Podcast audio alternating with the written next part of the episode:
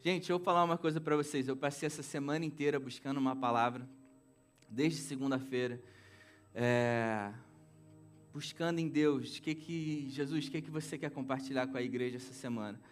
E faz dois finais de semana, né, desde a Páscoa, depois da Páscoa eu preguei uma palavra e agora que a Páscoa acabou, Deus colocou no nosso coração a importância da gente ser corpo. Né? Jesus entregou o corpo dele para que a gente fosse o corpo dele agora. E ser corpo fala sobre estarmos juntos, amém, church? A gente falou sobre isso. Então, na, na palavra, dois finais de semanas atrás, Nandinha pregou uma palavra power. Semana passada, quem estava aqui? Palavra maravilhosa que ela pregou o tema da palavra era Não pare no meio do caminho. E ela ensinou muito sobre crescimento espiritual. Ela falou sobre o homem é, natural, que é a pessoa que ainda não entregou a vida para Jesus. Ela falou do homem carnal, que é a pessoa que já entregou sua vida para Jesus, recebeu um novo espírito, porém está vivendo num nível carnal, não sendo dirigido pelo Espírito Santo. Né? Ela entrou em muitos detalhes. Quem não assistiu essa palavra, eu quero te incentivar a ouvir essa palavra tanto a palavra depois da Páscoa quanto a palavra dela e essa palavra de hoje. O tema é Não Pare no Meio do Caminho, parte 2, a missão. Passei a semana inteira, cara, buscando em Deus o que falar. A gente ama pregar sobre o amor de Jesus, a gente ama pregar sobre o amor incondicional de Deus, então eu estava buscando algo nesse sentido, mas o Espírito não estava confirmando que era aquilo ainda. E ontem à tarde, às duas horas da tarde, quando eu comecei a ir nessa direção, eu senti paz. E eu senti muito forte no meu coração que esse é o desejo de Deus ainda continuar é, nos levando para um caminho de maturidade espiritual, trabalhando no nosso interior. Deus ele tem coisas maravilhosas para gente. Amém, gente? Quem tem a certeza disso, de que Deus tem uma vida maravilhosa para você? Deus tem uma vida de vitória. Todo mundo tem certeza disso? Deixa eu ver. Geral, todo mundo? Amém, amém, cara. É, é um fato, amém? A gente olha para a cruz e a gente vê, cara, Deus tem uma vida maravilhosa para mim. Isso é uma certeza, uma convicção que eu tenho no meu coração. Ele fala, né? No mundo vocês vão passar por aflições, mas tem de bom ânimo. Eu venci todas essas aflições para que vocês tenham vida abundante. Então, é da vontade de Deus que a gente tenha uma vida plena, que a gente viva uma vida abundante. Por mais que no mundo a gente passe por provações, a palavra fala que nele nós somos mais que vitoriosos. Aleluia. Então, a pergunta que fica hoje para a gente já começar essa palavra é: por que muitos crentes entregam a sua vida a Jesus, mas ficam estagnados? Porque muitos é, parece que a vida vai avançar e pom, para. Por que, que muitos ainda têm problema em questões financeiras? Porque muitos ainda têm, é, ainda não conseguem avançar na sua, na sua família, na sua vida profissional, na sua carreira ou como pessoa? Porque muitos ainda que entregaram a sua vida a Jesus, parece que a vida não está avançando ainda. Por que disso? E por que que muitos também, assim que entregam a sua vida a Jesus, a sua vida dá um, uma volta de 180 graus e a pessoa decola? Por que que isso acontece com um e não com todos? Deus ele não faz acepção de pessoas, amém, gente? Ele tem uma vida maravilhosa, um plano maravilhoso para todos nós. Então, por que que apenas alguns de nós vivem essa plenitude de vida, enquanto outros ainda parece que estão se arrastando? Quem já se perguntou isso, cara? e quem já ficou incomodado, às vezes, da gente ver né, tanta gente prosperando, tanta gente vivendo os sonhos, realizando os sonhos, enquanto, cara, parece que as coisas na nossa vida não andam, elas, elas parecem que estão empacadas. E a minha oração nessa noite, meu desejo essa noite é que todos daqui saiam com essa consciência, com esse entendimento pleno é, do porquê que ainda não estou vivendo a plenitude de vida que Deus tem para mim? O que, que, que, pode estar tá acontecendo ainda que ainda eu não estou vivendo, porque ainda eu não estou no centro da vontade de Deus? Parece que eu não estou no centro da vontade de Deus e que as coisas não estão andando do jeito que deveriam estar. E quero começar lendo Efésios 4, 11 a 16. É, essa palavra eu li ela na minha palavra anterior, a Ananda leu na palavra dela também e a gente vai ler de novo mais uma vez hoje. A gente tem meditado sobre cada parte dessa palavra e nela e em algumas outras nós vamos ver o propósito de Deus, o porquê é, que a gente está nesse processo e para onde Deus ele quer nos levar.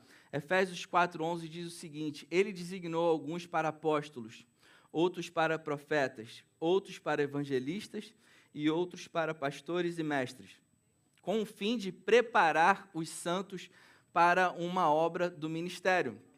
Vira para a pessoa do seu lado e fala: Você tem um chamado. Você tem um propósito, gente. Todo mundo que tem aqui tem um chamado, tem um propósito de Deus, amém? Todos, todos, 100%. Ah, brother, eu acho que, não, esse negócio não é para mim. Você tem um chamado. Deus ele te chamou, ele te capacitou, ele te deu uma nova vida, te deu o espírito dele para você cumprir um propósito na sua vida. Tenha certeza disso. E ele fala para que o corpo de Cristo seja edificado. E quando está falando aqui do corpo de Cristo, essa não é, é uma edificação numérica, mas está falando de nós como indivíduos. Amém? Uma, para que o corpo de Cristo seja edificado, nós sejamos edificados no nosso interior. Versículo 13 até que todos alcancemos a unidade de fé e do conhecimento do Filho de Deus e cheguemos à maturidade, foi o que a Nanda falou né, na semana passada, atingindo a medida da plenitude de Cristo. E a gente vê aqui no versículo 13 que ele já está falando de um crescimento pessoal também, um crescimento espiritual. No versículo 14, o propósito é que não sejamos mais como crianças, levados de um lado para o outro pelas ondas, nem jogados para cá e para lá, por todo vento de doutrina e pela astúcia e esperteza de homens que induzem ao erro. Antes, seguindo a verdade em amor, cresçamos. Agora, um convite para o amadurecimento espiritual nosso. Em tudo naquilo que é o cabeça, que é a cabeça, Cristo dele todo o corpo, ajustado e unido pelo auxílio de todas as juntas, cresce e edifica-se a si mesmo em amor. E agora ele está falando aqui num crescimento numérico. Vocês entendem que quanto mais a igreja ela está madura espiritualmente, chega às pessoas, a igreja vai crescendo numericamente, porque a igreja ela está sendo edificada e ela, é, o indivíduo, nós como indivíduos estamos crescendo e amadurecendo espiritualmente, consequentemente, a igreja vai crescendo por causa dessa maturidade do corpo. Vocês estão entendendo isso? Amém. Aleluia. Dele todo o corpo, ajustado e unido pelo auxílio de todas as juntas, cresce e edifica-se a si mesmo em amor, na medida em que cada parte realiza sua função. Se a gente tem o desejo de alcançar a vida plena e abundante que, a, que Jesus conquistou para a gente, a primeira coisa e mais importante é a gente ter o nosso coração e a nossa mente aberta para mudanças. Amém, gente? Se a gente tem o desejo de crescer espiritualmente e amadurecer, tudo que a gente mais precisa é ter o nosso coração e a nossa mente aberta para mudanças. Deus, Ele nos ama como nós somos. Amém? Todo mundo tem certeza disso, né? Ele nos ama como nós somos. Ele, ele, a palavra fala que Ele nos teceu no ventre das nossas mães. Então, quem é a mamãe que está aí? Feliz Dia das Mães, mais uma vez. Deus, Ele nos teceu no ventre das nossas mães.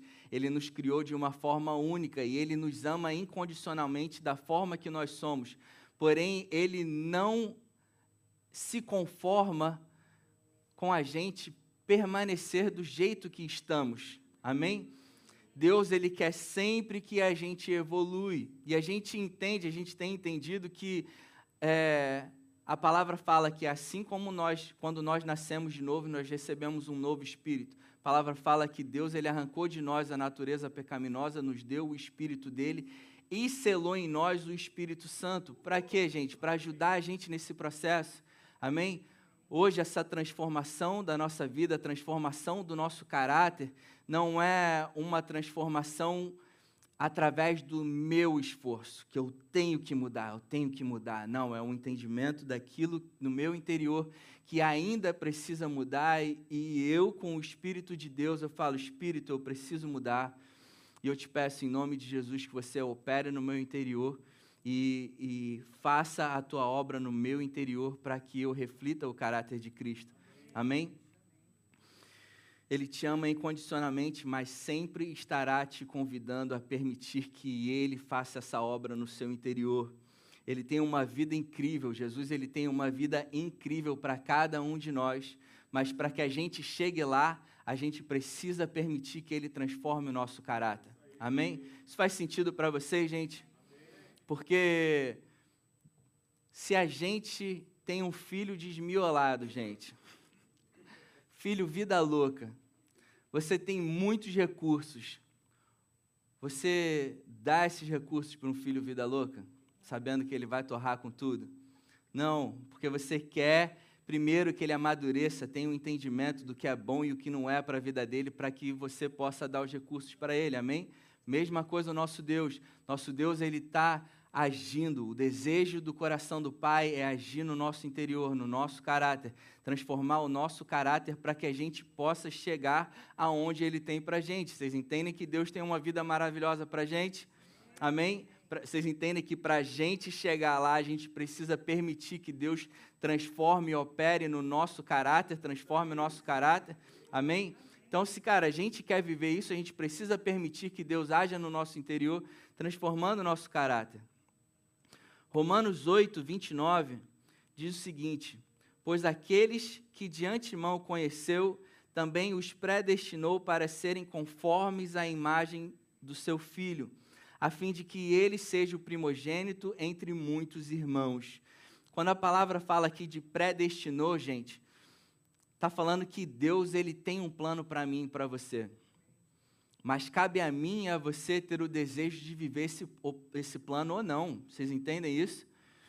Deus ele tem uma vida maravilhosa para a gente, mas ele nos deu também o livre-arbítrio de viver ou não isso. E quando a palavra fala é, para, para serem conformes à imagem do seu filho, ela, a palavra está falando uma forma, para que a gente tome a forma do filho, para que a gente se forme, seja formado como o filho é o caráter de Cristo em nós, que o Espírito de Deus manifeste o seu poder, transformando o nosso caráter como o caráter de Cristo. Essa é a vontade do Pai. Por isso que Romanos 12, 2, quando o apóstolo Paulo ele fala, não se conformeis com esse mundo, não se forme com os padrões desse mundo, mas transformai-vos através da renovação da, da vossa mente, para que a gente então possa desfrutar da boa, perfeita e agradável vontade de Deus. O que ele está falando é: deixe o Espírito de Deus, através da palavra da graça e da fé, transformar e moldar o seu interior, formar o seu interior segundo o caráter de Cristo, para então você poder desfrutar da boa, perfeita e agradável vontade de Deus. Amém, gente? Esses dois textos de Efésios e Romanos nos mostram, nos mostram que o desejo do coração do Pai é que nós tenhamos o caráter de Jesus. Amém?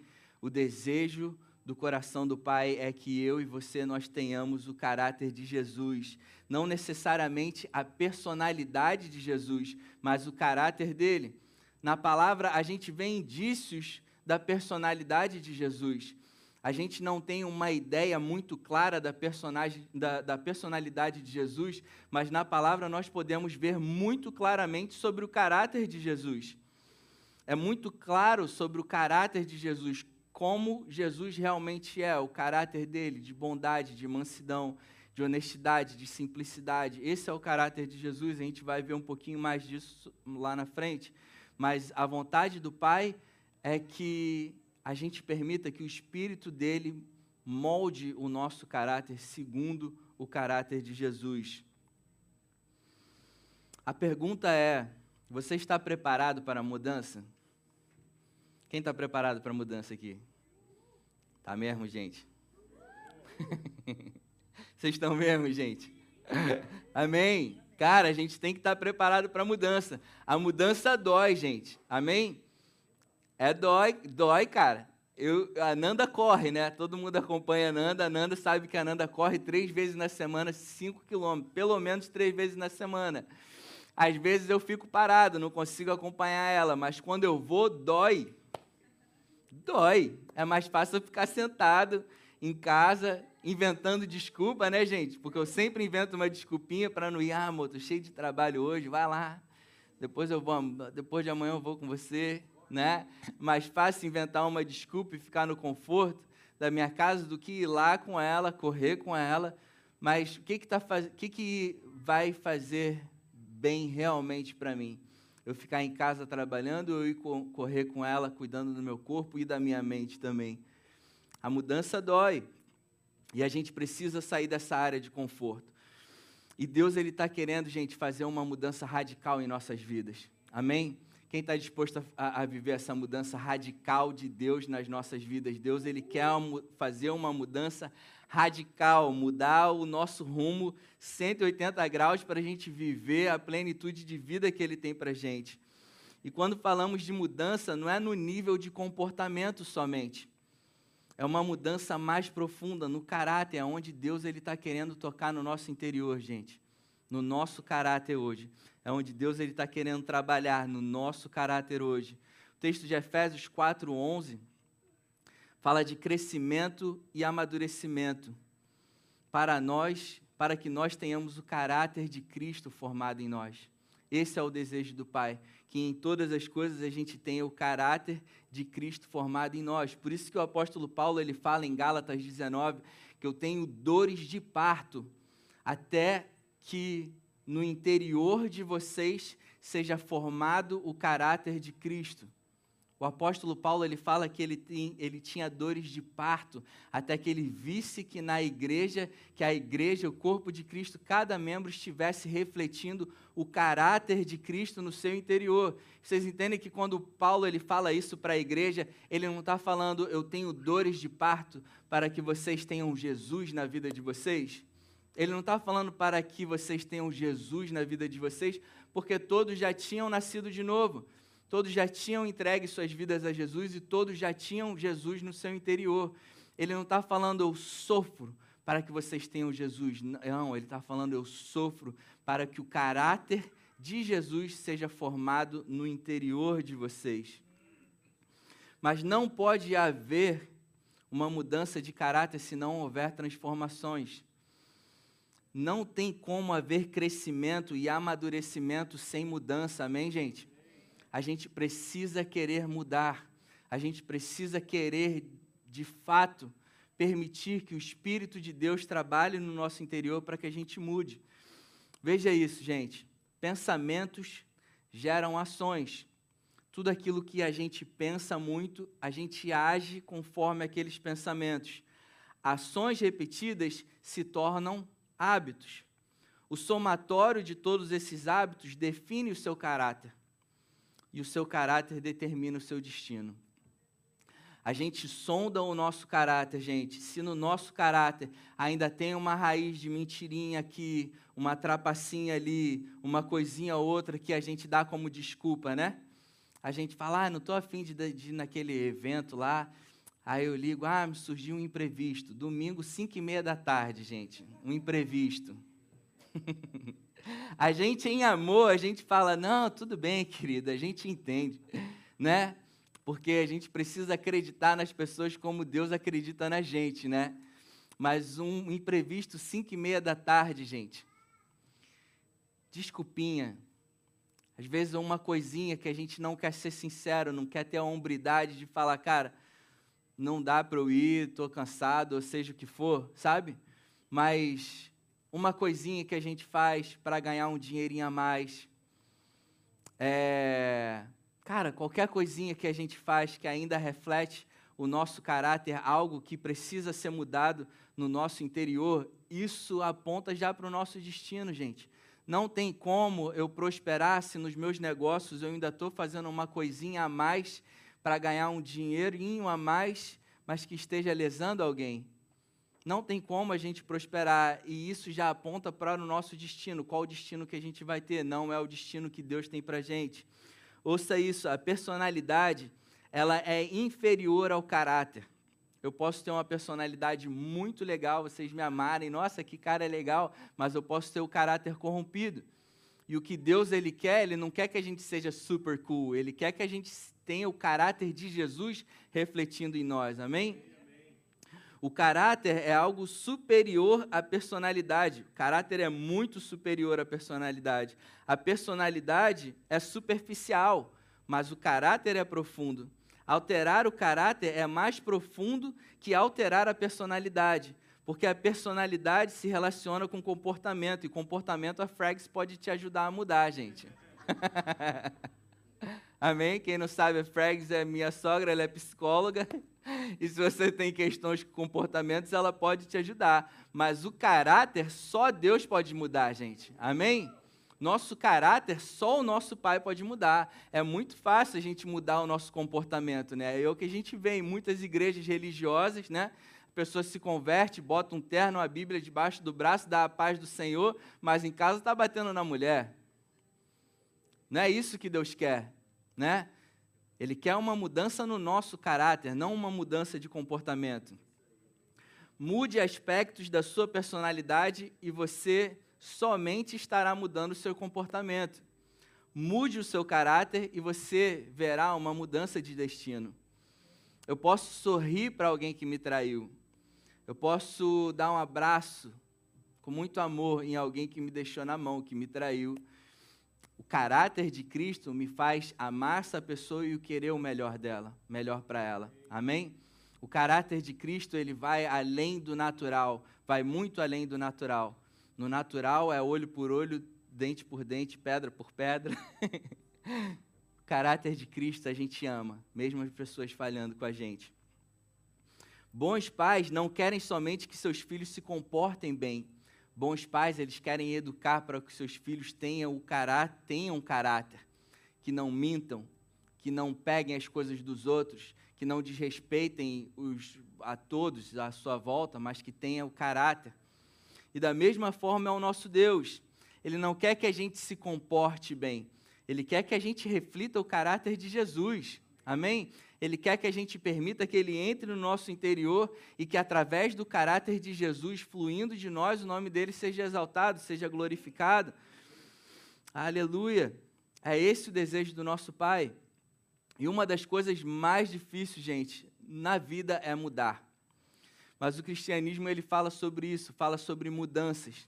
Uma mudança no nosso interior constante, é um processo constante que é de dentro para fora. Amém?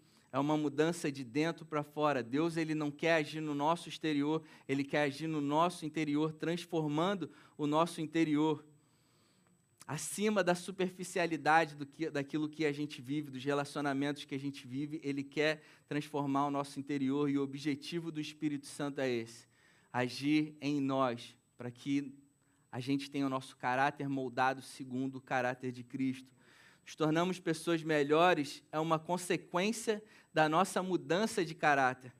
Meu foco não é mudar meu comportamento, e sim meu caráter. Que meu caráter seja mais parecido com Jesus e, consequentemente, as nossas atitudes vão mudar. Vocês entendem isso? Mas a verdadeira origem de uma vida com sucesso reflete nas seguintes características, gente: integridade, honestidade, humildade, fidelidade, moderação, coragem, justiça, paciência, diligência, simplicidade e modéstia. Isso tudo fala do caráter de Jesus. Esse é o caráter de Jesus. Esse é o caráter que Deus ele quer moldar na gente. Esse é o caráter que Deus quer ver no nosso interior, quer ver a gente refletindo essas características que é a característica de Jesus.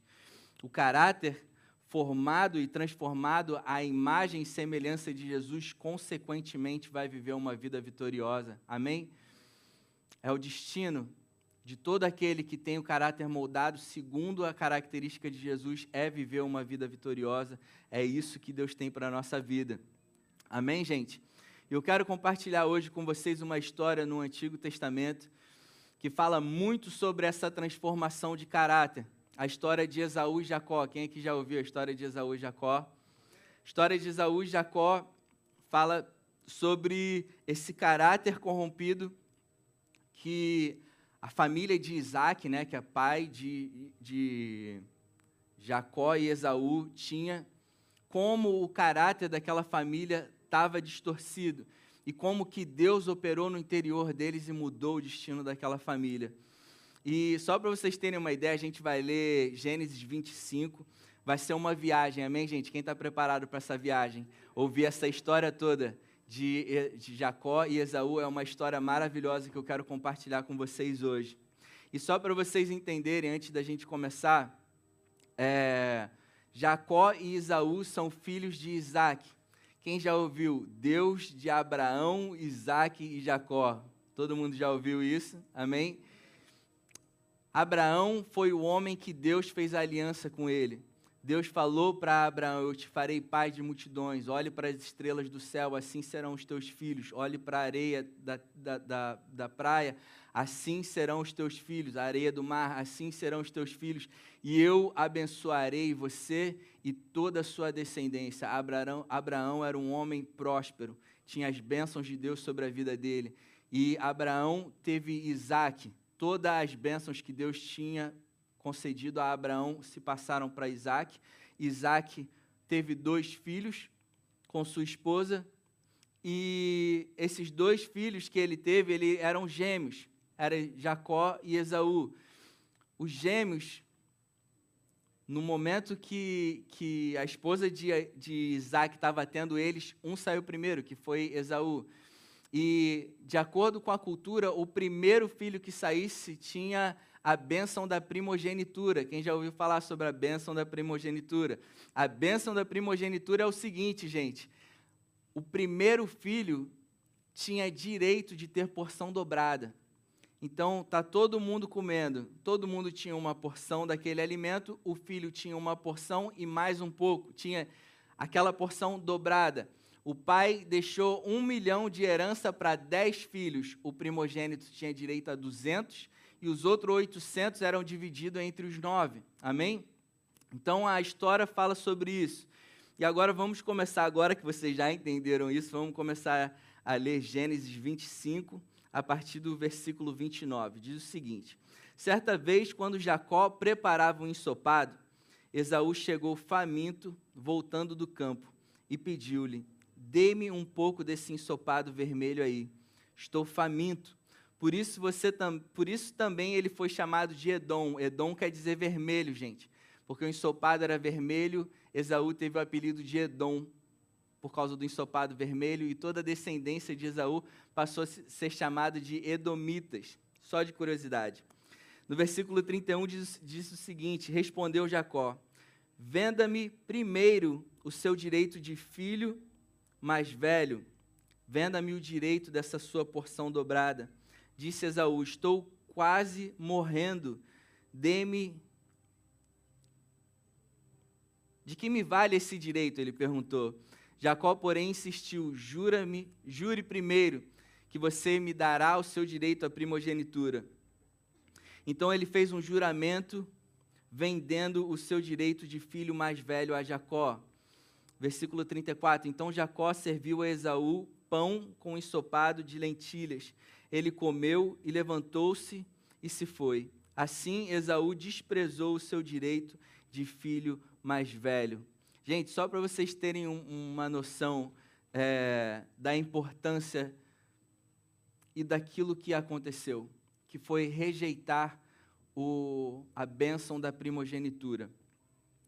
No, na Bíblia escrita em hebraico, existem duas letras, Aleph Tav. Quem já ouviu sobre isso? Galera estuda mesmo, gente. Aleph Tav é a primeira e a última letra do alfabeto hebraico. E em toda todo o Velho Testamento que foi escrito em hebraico, essas duas letras elas aparecem milhares de vezes.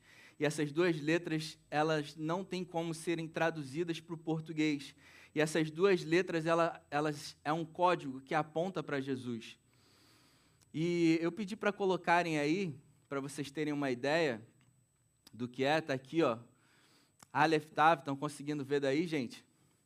O alfabeto grego o alfabeto hebraico, ele se lê de lá para cá, né? O nosso é daqui para lá, de lá para cá, de cá para lá.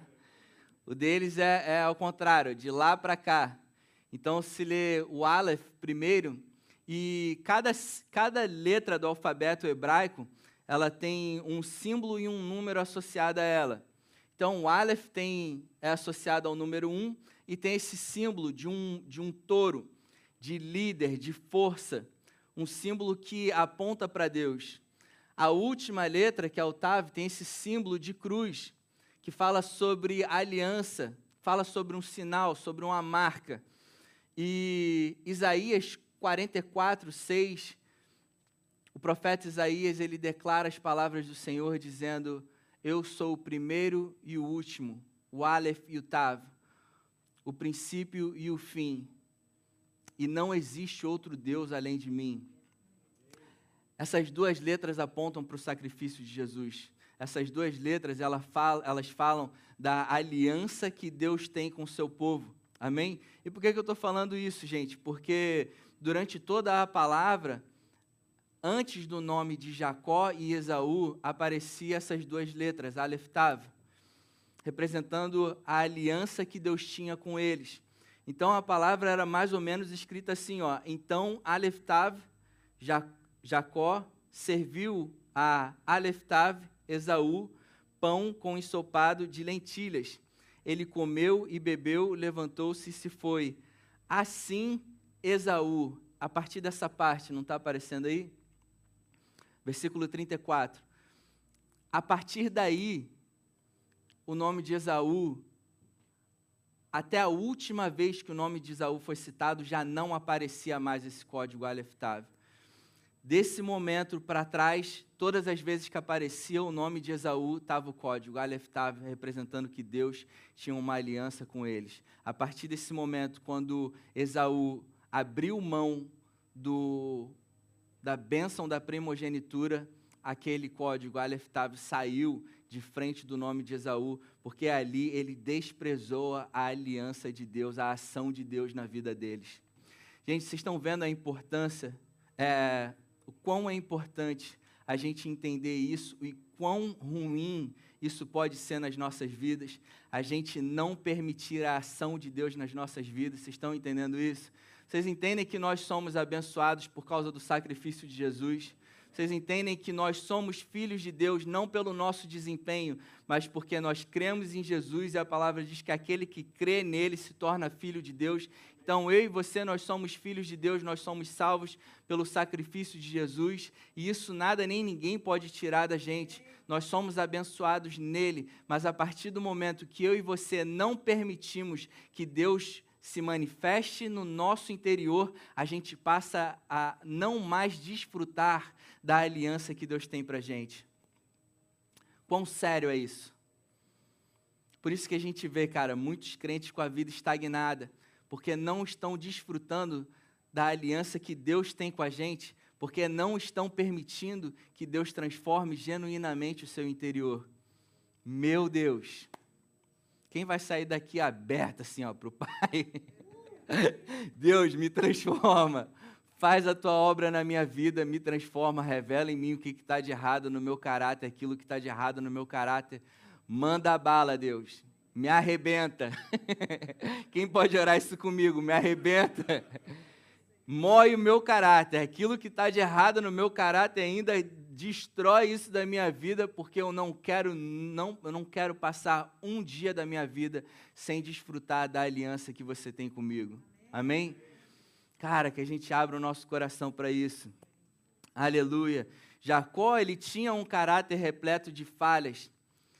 Esaú era, mas Esaú também tinha. Jacó tinha seus erros, Esaú também tinha. Esaú era rude e impulsivo e acabou por entregar de forma leviana o que de mais importante ele possuía. Mas Jacó era dissimulado e enganador e se aproveitou do próprio irmão. Vamos dar um, pulinho, um pulo agora para Gênesis 27, para a gente continuar essa história diz o seguinte: Tendo Isaac envelhecido, seus olhos ficaram tão fracos que ele não podia enxergar. Certo dia chamou Esaú, seu filho mais velho, e lhe disse: Meu filho, Ele respondeu: Estou aqui. Disse-lhe Isaac: Já estou velho e não sei o dia da minha morte. Pegue agora as suas armas, seu arco e aljava, e vá ao campo caçar alguma coisa para mim. Prepare-me aquela comida saborosa que tanto aprecio e traga-me para que eu a coma e o abençoe antes de morrer. Ora, Rebeca, a mãe dos meninos, estava ouvindo o que Isaac disse a seu filho Esaú. Quando Esaú saiu ao campo para caçar, Rebeca disse ao seu filho Jacó: Ouvi seu pai dizer a seu irmão Esaú: Traga-me algo para é, alguma caça e prepare-me aquela comida saborosa para que eu coma e o abençoe na presença do Senhor antes de morrer. Agora, meu filho, ouça bem e faça o que eu lhe ordeno. Isso Rebeca falando para Jacó. Vá ao rebanho e traga-me dois cabritos escolhidos, para que eu prepare uma comida saborosa para o seu pai, como ele aprecia. Leve-a então ao seu pai para que ele coma e o abençoe antes de morrer. Gente, vocês estão vendo uma família com a mente completamente deturpada aqui. Era uma mãe que amava mais um filho, era um pai que amava mais outro filho, e uma mãe que estava ensinando o filho a mentir e enganar o pai. Vocês estão vendo a situação dessa família? Misericórdia, gente. A Rebeca, ela foi a escola de enganação para Jacó. Ela ensinou Jacó a enganar, ela ensinou a Jacó a ter esperteza, a se dar bem em cima do seu irmão.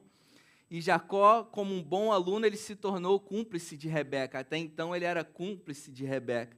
No versículo 11 diz o seguinte: Disse Jacó a Rebeca, sua mãe: Mas o meu irmão Esaú é homem peludo, e eu tenho a pele lisa. E se meu pai me apalpar, como é que vai ser, mãe? Vai parecer que estou tentando enganá-lo, fazendo-o de tolo, e em vez de bênção, trarei sobre mim maldição. Olha a reação da mãe agora, no versículo 13. Disse-lhe sua mãe: Caia sobre mim a, maldição, caia sobre mim a maldição, meu filho. Faça apenas o que eu lhe digo. Vá e entrega-os para mim. Então ele foi, apanhou-os e trouxe-lhes e trouxe a sua mãe, que preparou uma comida saborosa como seu pai apreciava. Rebeca pegou as melhores roupas de Esaú, irmão de Jacó, seu filho mais velho, roupas que tinha em casa e colocou em Jacó, seu filho mais novo. Depois cobriu as mãos e as partes lisas do corpo com a pele dos cabritos que ele havia trazido para ela. E por fim entregou a Jacó a refeição saborosa e o pão que tinha feito. Você consegue ver as falhas e o caráter de Esaú, de Jacó e Rebeca nessa história? Vocês conseguem ver a falha no caráter de cada um deles? E como isso foi conduzindo cada um, de, cada um deles ao pecado. A falha no caráter da mãe, que ensinou ao filho a se comportar dessa forma, e o filho caindo na, no mesmo erro da mãe. Como que cada um vai levando ao pecado, como que cada um vai gerando erro e gerando consequências de, desastrosas entre a família. Versículo 18: Ele se dirigiu ao pai e disse: Meu pai, Respondeu ele: Sim, meu filho, quem é você? Jacó disse a seu pai: Sou Esaú, seu filho mais velho. Fiz como o Senhor me disse. Agora assenta-se e coma do que cacei, para que me abençoe. Agora Jacó ele não era mais um mero cúmplice, ele era o próprio enganador agora, enganando seu pai, traindo seu pai. Olha o, o processo do erro, do pecado. Olha como isso vai atingindo as pessoas e, e, e destruindo cada vez mais o caráter, o interior das pessoas. Versículo 20: Isaac perguntou ao filho: Como entrou, como encontrou a caça tão depressa, meu filho? Ele respondeu: Olha isso, gente. Jacó respondeu: O Senhor, o seu Deus, a colocou no meu caminho, pai. Meu Deus. Jacó enganou o pai e ainda quebrou um dos mais importantes mandamentos, cara, não usar o nome de Deus em vão. Meu Deus, gente, quem está impressionado com essa história? Povo escolhido por Deus, cara, sabe? É, usar o nome de Deus em vão.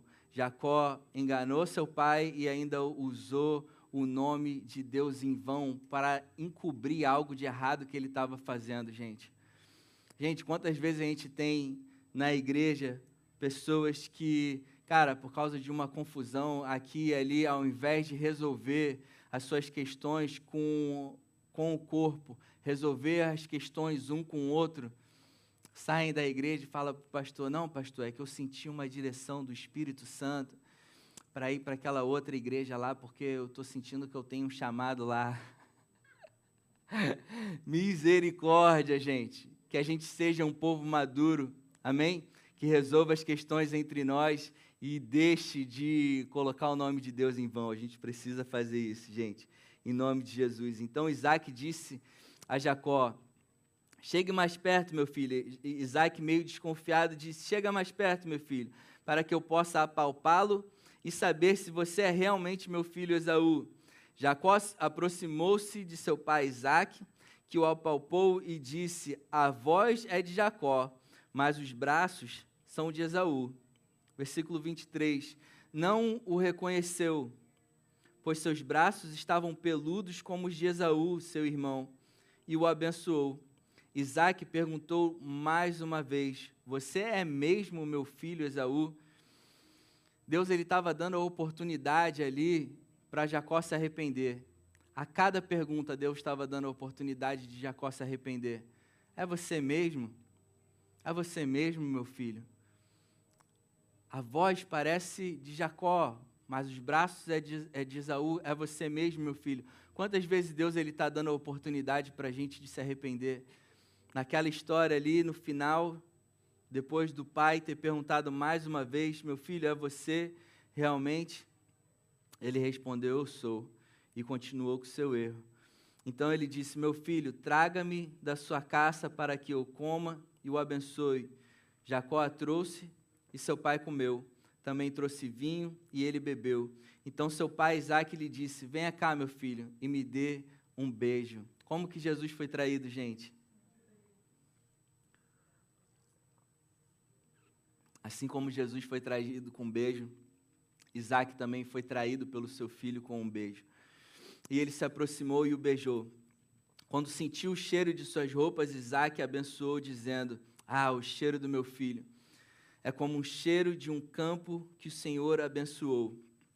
Agora, gente, vai começar a se manifestar as consequências dessa história. Quem está nessa jornada comigo?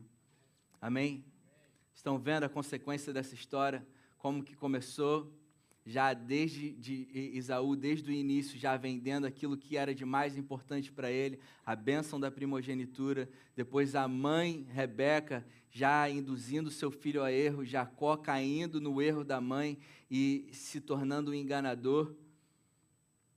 E agora a gente vai ver a consequência disso.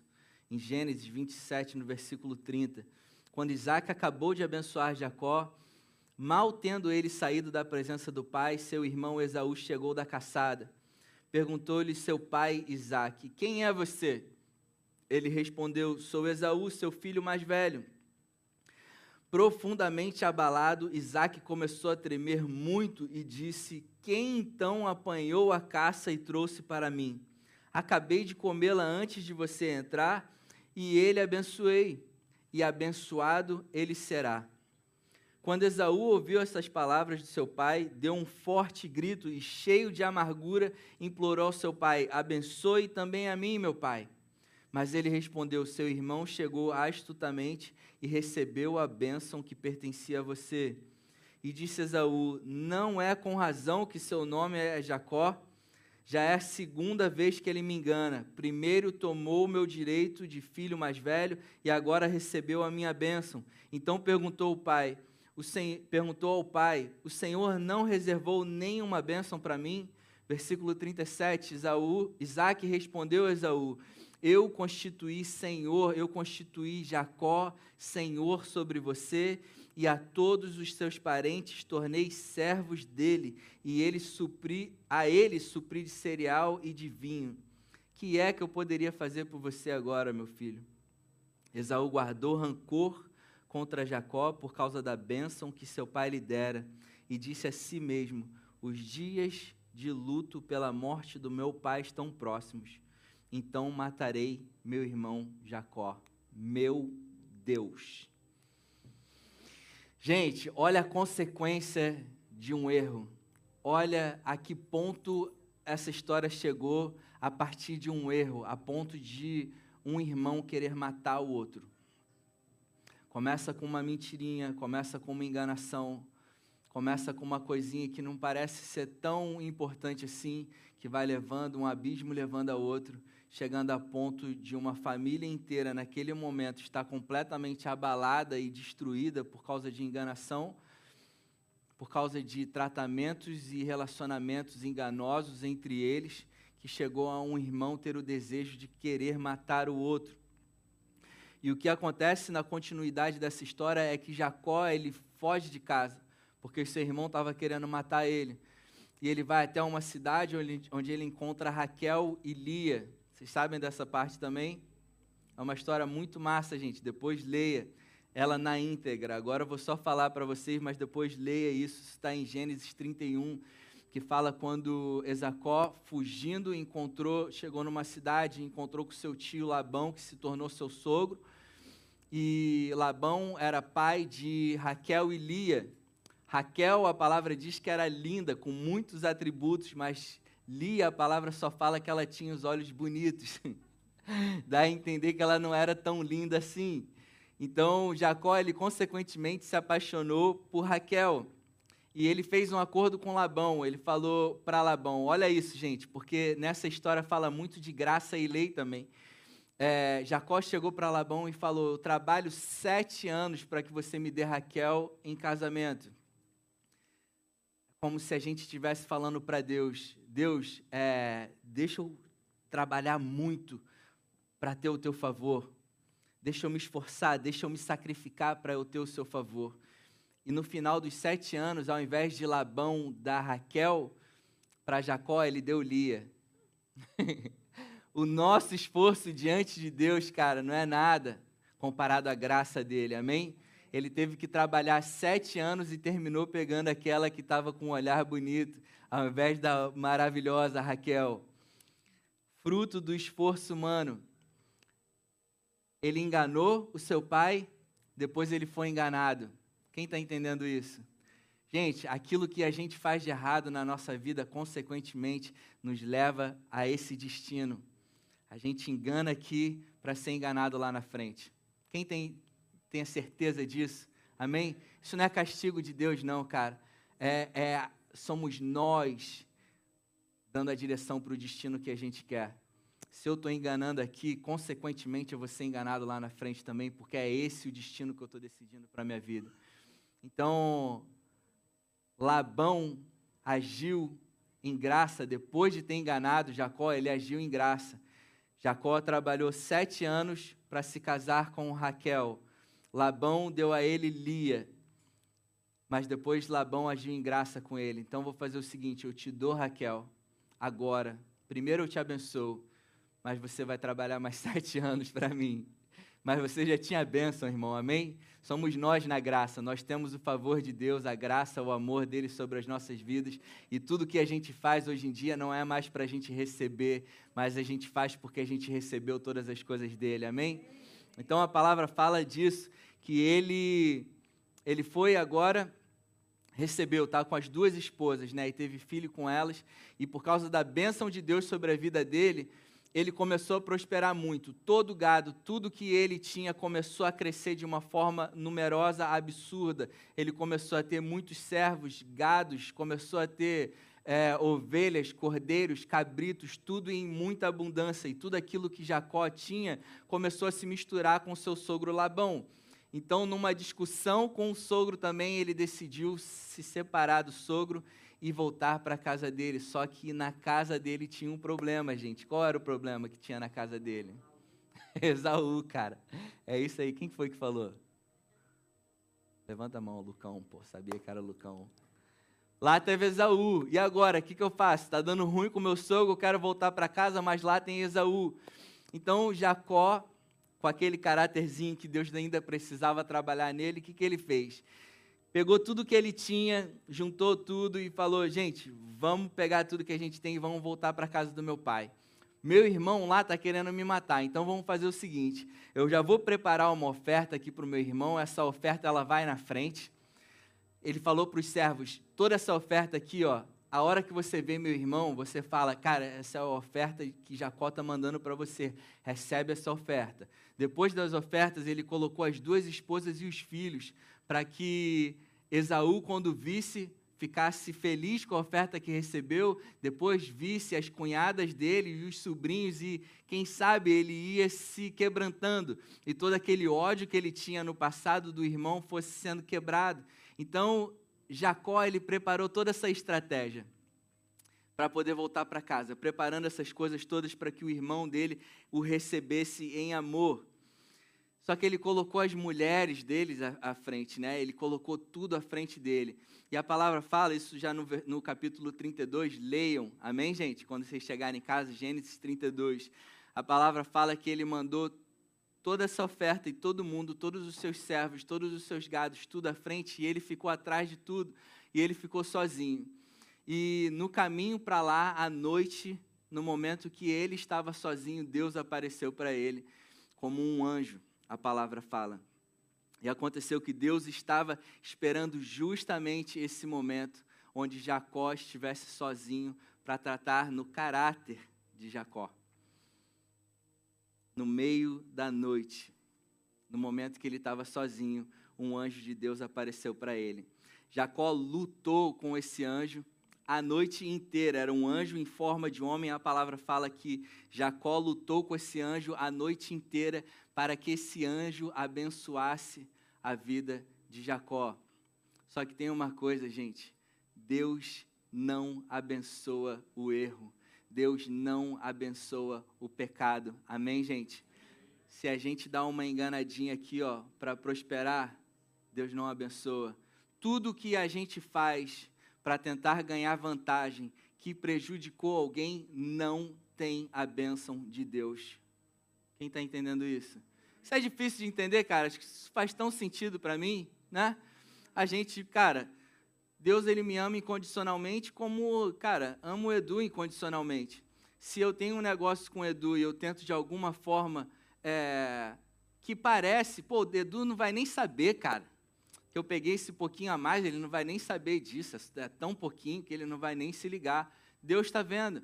E aquilo que eu peguei de um negócio, cara, eu, eu prestei serviço para o Edu, eu tenho direito a isso, mas porque eu fui mau caráter, em tirar uma porção dele mais do que eu deveria ter tirado, todo um montante não tem a bênção de Deus, porque eu lesei um filho dele também. Isso faz sentido para você?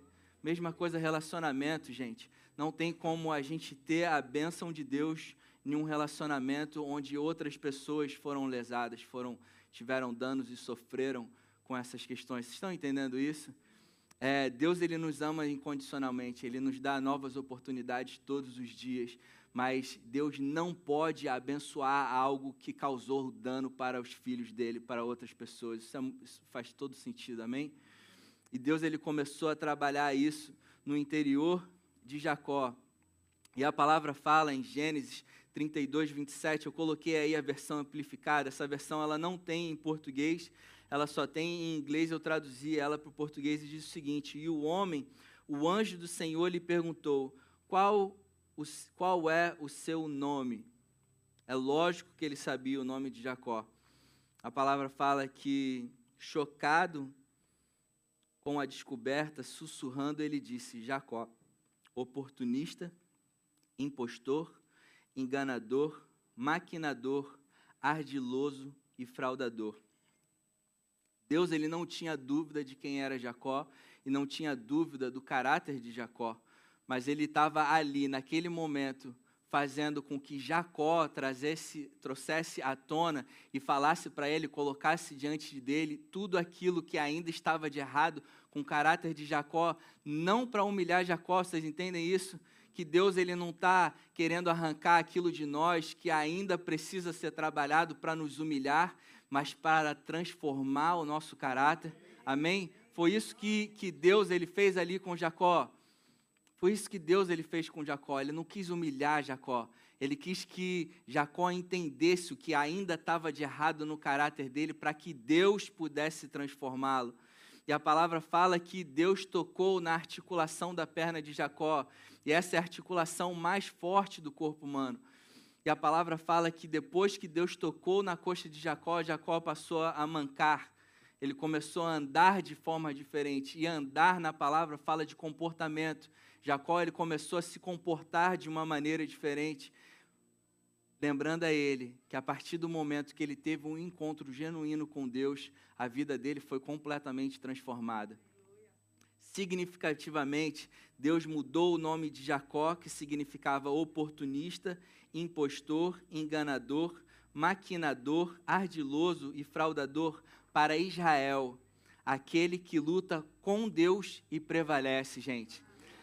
Aquele Jacó que estava lutando com Deus para receber a bênção de Deus, que era fraudador, era mentiroso, enganador, a partir daquele momento que ele se abriu para Deus e Deus tocou o interior dele, ele se tornou Isaac e passou a ser aquele ao qual luta com Deus para prevalecer.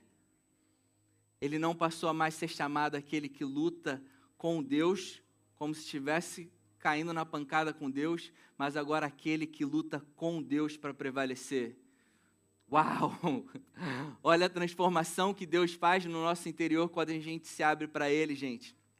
E a pergunta para a gente nessa noite é: qual a área de resistência na sua vida, no seu caráter, que necessita de um toque de Jesus? Precisa falar agora, não, gente. Guarda para você. Amém? Mas essa é uma pergunta para a gente meditar. Qual é a área da nossa vida que ainda precisa de um toque de Jesus? Quando Jacó ele foi tocado, isso provocou uma mudança que produziu um milagre na vida de Jacó. No versículo, no capítulo 33, versículo 1 e 2, termina essa história.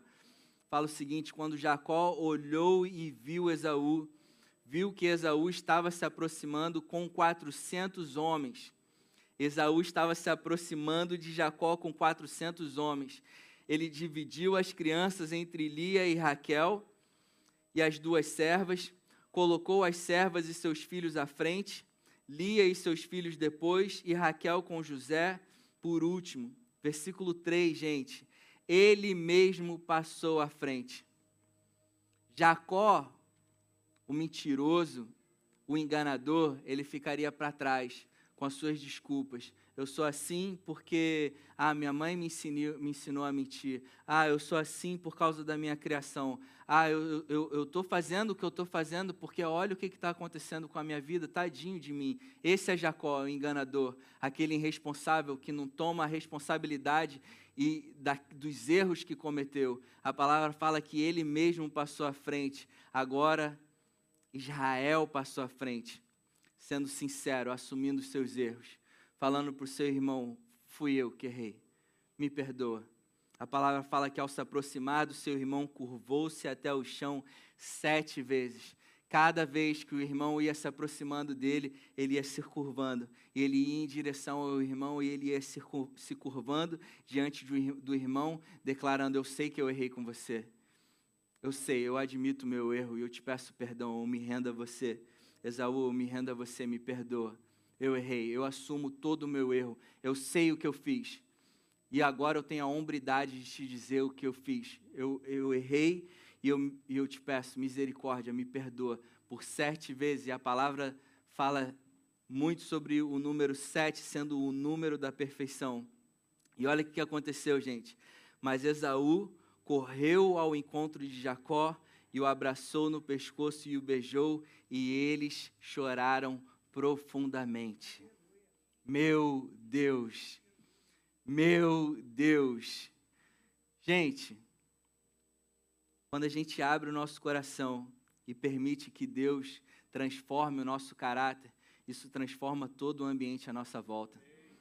Esaú queria matar Jacó. A partir do momento que Esaú viu que o seu irmão foi transformado por Deus, o coração dele foi transformado também. Eu declaro isso sobre a tua vida, mano. Declaro isso sobre a vida de vocês, que vocês, a transformação, que cada um que está aqui, cada um que está assistindo a gente, ao abrir seu coração, a sua mente, para que Deus ele transforme e molde o seu caráter segundo o caráter de Cristo, essa transformação vai mudar a atmosfera da tua casa, vai mudar a atmosfera do teu trabalho, vai mudar a atmosfera de todo e qualquer lugar que você chegar, porque no seu interior vai estar ali moldado o caráter de Cristo. Amém, gente? Aleluia. Vamos ficar de pé, podem ficar de pé. Eu oro para que nessa noite todo o poder de Deus entre no coração de vocês, de cada um de vocês, e transforme tudo aquilo que ainda precisa ser transformado no nosso interior. Nós temos todos os dias a oportunidade de abrir o nosso coração e permitir que Deus transforme aquilo que ainda não está de acordo com o homem ou a mulher que Ele nos chamou para ser. Deus ele tem um propósito maravilhoso para a nossa vida, gente, e não temos mais tempo para continuar com o nosso coração fechado, sem permitir que Deus toque o nosso interior e nos transforme. Essa é a noite, gente. Esse é o momento, o momento é esse. Deus ele trouxe essa palavra porque ele quer nos levar para o lugar que ele tem para a gente. Não dá mais para a gente esperar e continuar vivendo essa vida se arrastando. Nós, filhos de Deus, que era para a gente estar tá voando alto, vivendo os sonhos e a vida maravilhosa que Ele tem para a gente, viver uma vida ainda se arrastando de erro após erro, porque a gente não está permitindo que Deus entre e transforme o nosso interior. Essa é a noite, gente. Essa é a noite. Essa é a noite. Esse é o momento. Esse é o momento que Deus ele está querendo entrar no nosso interior e transformar a nossa vida. Em nome de Jesus.